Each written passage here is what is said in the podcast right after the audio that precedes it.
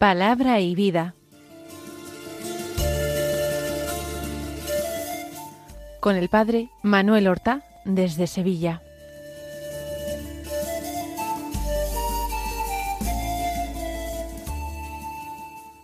En el nombre del Padre y del Hijo y del Espíritu Santo. Amén. Alabados sean Jesús y María. Muy buenos días, queridos amigos, oyentes de Radio María y seguidores del programa Palabra y Vida. Hoy es el miércoles de la undécima semana del tiempo ordinario. Este miércoles es 21 de junio y en este día la Iglesia celebra la memoria de San Luis Gonzaga, un santo jesuita que nació en Italia, en el norte de Italia, cerca de Mantua, en el año 1568, en una familia noble. Fue educado en su casa de una forma muy piadosa, aunque el padre quería irlo introduciendo cada vez más en el círculo en el que un primogénito debería desenvolverse. De pequeño gustó jugar con soldados de su padre, incluso en una ocasión robó un pequeño tarro de pólvora para disparar con un cañoncito de juguete que tenía. Muy pronto se vio en él una inclinación extraordinaria a la vida interior, de modo que el niño se recogía en silencio, en soledad, en rincones de su casa, para orar silenciosamente tenía un hermano pequeño Rodolfo, que no tenía sus mismas cualidades ni actitudes. Su padre le envió a la corte de Madrid, era el rey de España quien gobernaba en su tierra natal, y él estuvo allí de paje o de menino en la corte, pero llamado por el Señor cada vez con más fuerza y habiendo tratado con varios padres jesuitas que dirigían su alma, renunció a sus derechos de heredero, de primogénito, en favor de su hermano, renunció el título de príncipe que le correspondía, y entró en el noviciado de la Compañía de Jesús en Roma. Precisamente con motivo de una epidemia en Roma, salieron también los jóvenes estudiantes jesuitas a atender a los enfermos, a recogerlos, a trasladarlos a hospitales y precisamente él, llevando un enfermo al hospital, sintió los primeros síntomas de su enfermedad y llegado ya a su casa, a su comunidad, sobrevivió muy pocos días. Era el año 1591 con sólo veintitrés años de vida, había entregado su alma, su alma santa y hermosa al Señor. Fue declarado patrono de la juventud. Vamos a escuchar la palabra de Dios que se proclama este miércoles de la undécima semana. Estamos leyendo el Sermón de la Montaña en el Evangelio de San Mateo y hemos leído diversos trozos del capítulo quinto. Hoy damos comienzo al capítulo sexto, del que escucharemos los versículos uno al seis y también los versículos dieciséis al dieciocho, que dicen así En aquel tiempo dijo Jesús a sus discípulos Cuidad de no practicar vuestra justicia delante de los hombres, para ser vistos por ellos. De lo contrario, no tenéis recompensa de vuestro Padre Celestial. Por tanto, cuando hagas limosna, no mandes tocar la trompeta ante ti, como hacen los hipócritas en las sinagogas y por las calles, para ser honrados por la gente. En verdad os digo que ya han recibido su recompensa. Tú, en cambio, cuando hagas limosna, que no sepa tu mano izquierda lo que hace tu derecha. Así tu limosna quedará en secreto, y tu Padre, que ve en lo secreto, te recompensará. Cuando oréis, no seáis como los hipócritas, a quienes les gusta orar de pie en las sinagogas y en las esquinas de las plazas para que los vean los hombres. En verdad os digo que ya han recibido su recompensa. Tú, en cambio, cuando ores, entra en tu cuarto, cierra la puerta y ora a tu Padre que está en lo secreto, y tu Padre, que ve en lo secreto, te lo recompensará. Cuando ayunéis, no pongáis cara triste, como los hipócritas que desfiguran sus rostros para hacer ver a los hombres que ayunan.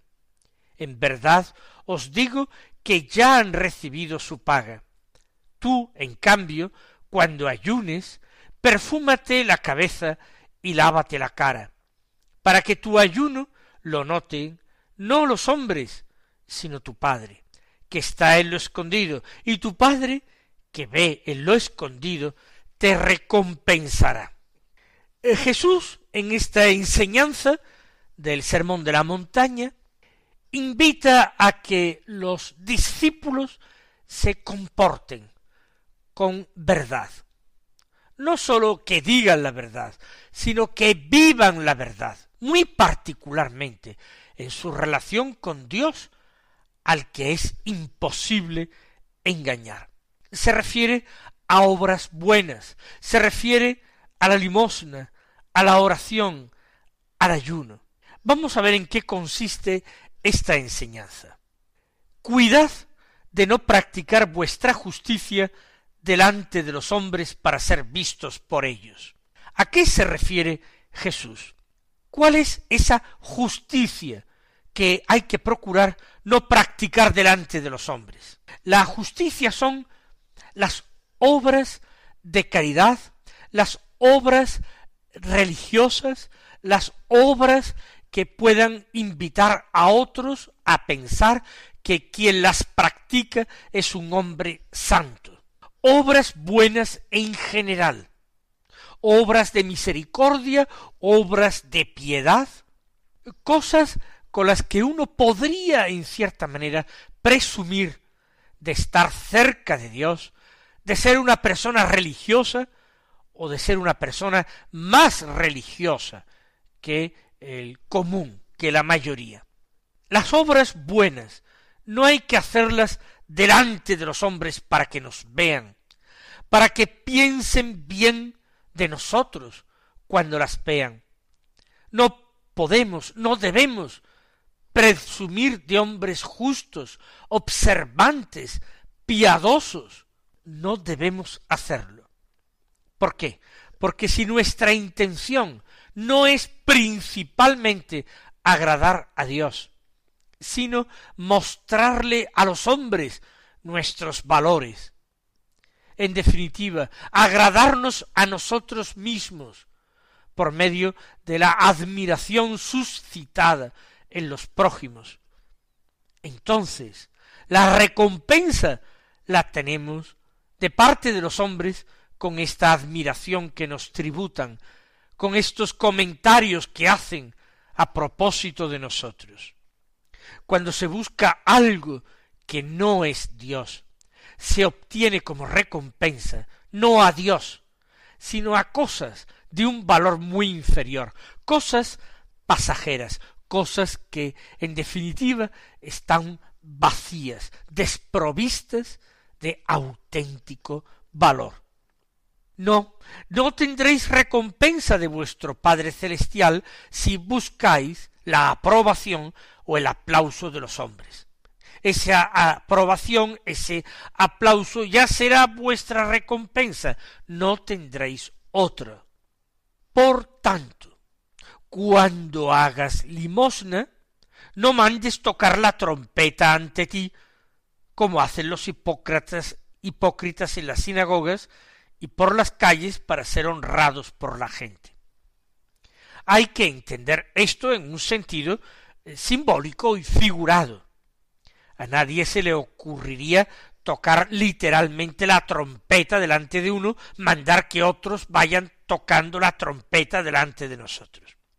Tocar la trompeta se refiere a ir llamando la atención, ir atrayendo la atención de los demás.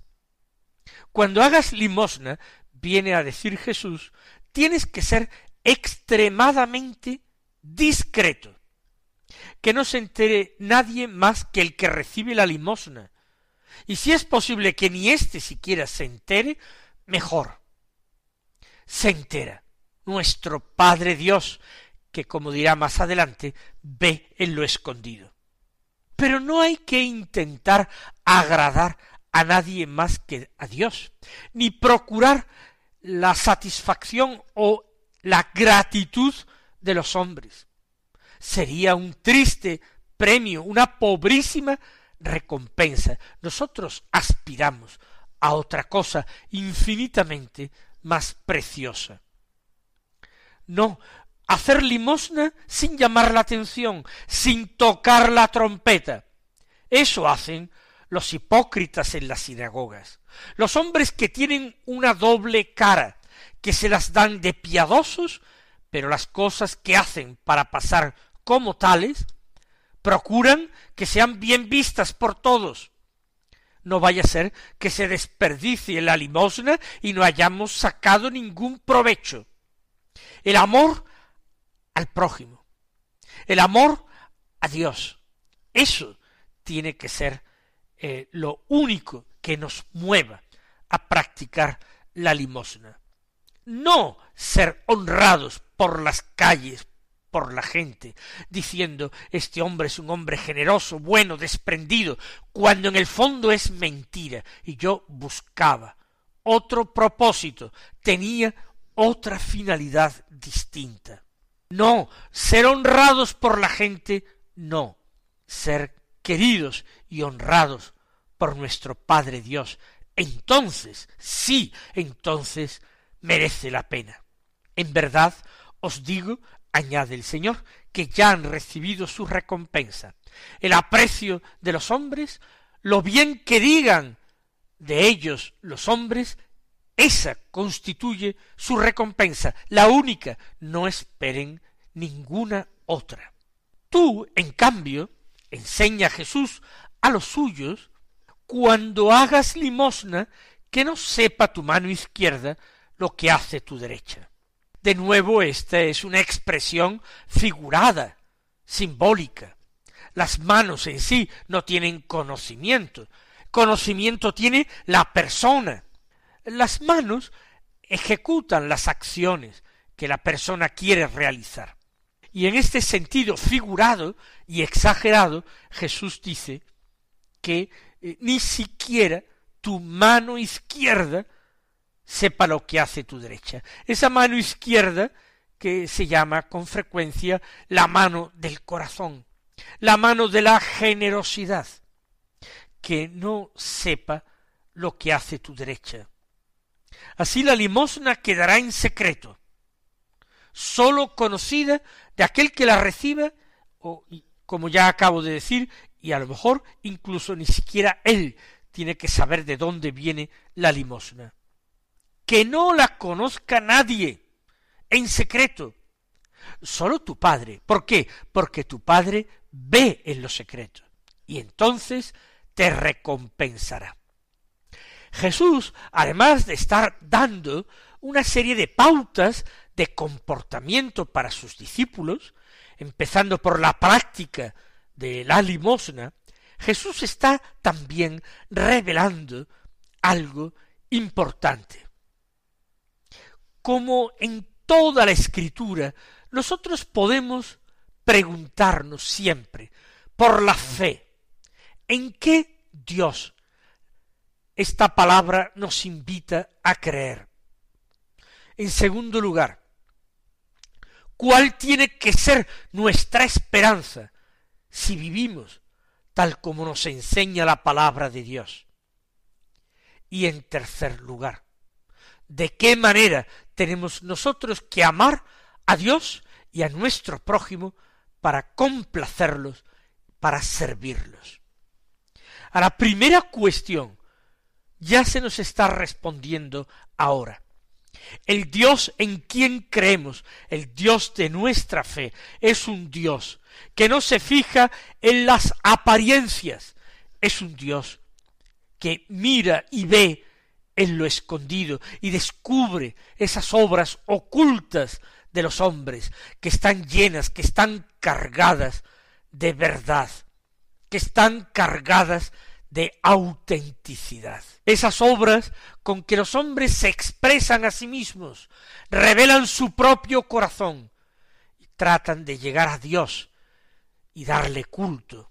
Ahí Jesús dice, ese es nuestro Dios, el Dios de la interioridad, el Dios que ve en lo secreto. Ese es el Dios en que creemos. ¿Y qué podemos esperar si creemos en este Dios? Podemos esperar la recompensa. Tu Padre que ve en lo secreto te recompensará. ¿Acaso tienes poca esperanza cuando Cristo, el Hijo de Dios, te promete recompensa si actúas de la manera que Él te enseña. Y por último, la caridad.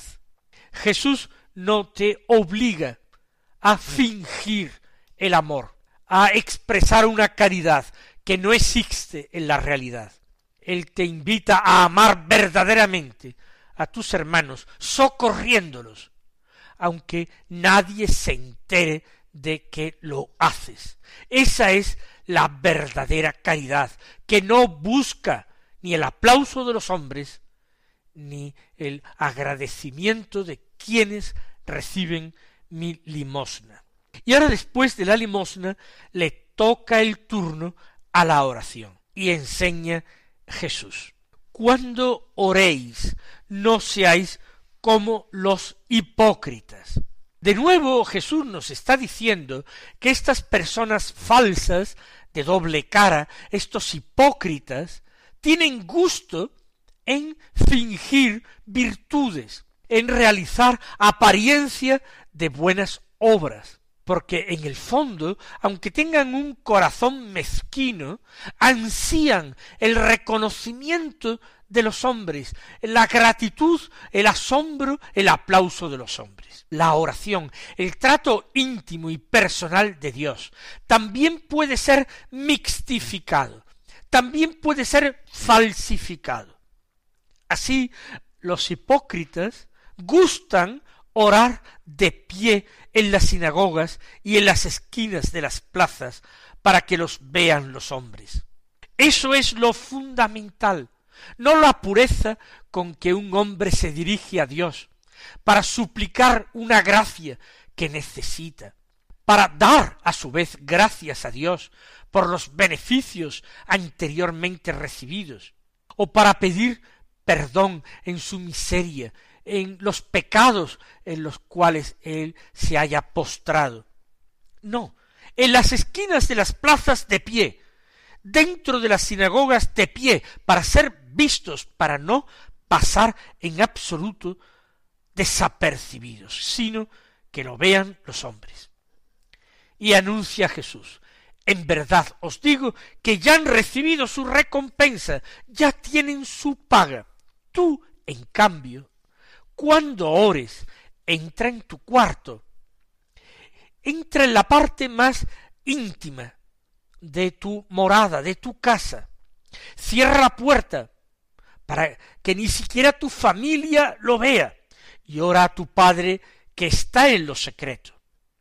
El Padre no simplemente ve en lo escondido, sino que mora en lo escondido, está en lo secreto. Y porque está en lo secreto, ve en lo secreto y te recompensará. Esa es la oración llena de pureza y verdad. Y la misma enseñanza da Jesús en relación a la ayuna. No os pongáis tristes como los hipócritas, que hasta desfiguran sus rostros, con gestos, con muecas, con maquillajes, para hacer creer a los hombres que ayunan, cuando de hecho no lo hacen. Han recibido su paga. Al contrario, disimula tu ayuno, dice Jesús. Cuando ayunes, perfúmate la cabeza y lávate la cara.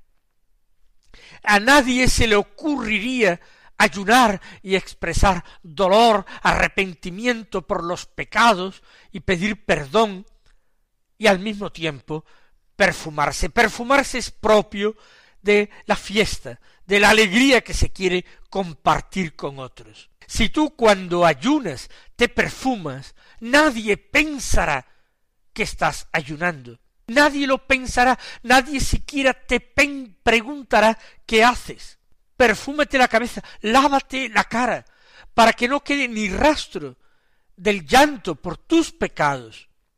Lávate la cara, para que tu ayuno no lo note nadie, no lo noten los hombres que se fijan en esos detalles exteriores, sino que lo notará solamente tu Padre Dios. Y cuando es sólo tu Padre el que lo ve, sólo será tu Padre el que te recompensará, te lo pagará. Porque Dios ama al que actúa así, con sinceridad. Jesús, poco antes, en el capítulo anterior de San Mateo, capítulo quinto, ha enunciado las bienaventuranzas y ha dicho bienaventurados los limpios de corazón, porque ellos verán a Dios. Y son limpios de corazón los hombres sinceros para con Dios. Y verán a Dios, porque estos hombres que son limpios de corazón se ocultan para hacer el bien, para dar limosna o ayunar orar, se ocultan, pero no se pueden ocultar a los ojos de Dios, que los recompensa, limpios de corazón, que son vistos por Dios y que esperan ver a Dios. Eso es lo que nos dice acerca de la esperanza este texto del Evangelio que note tu ayuno tu Padre que está en lo escondido. Y tu Padre, repite, que ve en lo escondido, te recompensará. La recompensa a la que yo aspiro es grande, es el reino, es la gloria, es compartir la vida con los ángeles y con los santos, nuestros hermanos, y compartir la vida para siempre, la vida eterna, dichosa y feliz. Y queridos hermanos, no nos conformemos con menos. Vivamos la limpieza de corazón, vivamos la sinceridad para con Dios. Vivamos, eso sí, las buenas obras de penitencia o de caridad. Oremos fervorosamente a Dios nuestro Padre. Ayunemos, en los momentos en que queramos de alcanzar de Él alguna gracia particular, y para mostrar en nuestra vida ordinaria que no sólo de pan vive el hombre, sino de toda palabra que sale de su boca. Hagamos limosna con verdadero amor a nuestro prójimo, con verdadera compasión por los necesitados. Que el Señor os colme de sus bendiciones y hasta mañana si Dios quiere.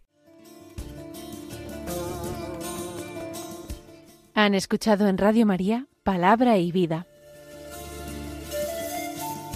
un programa que dirige el Padre Manuel Horta.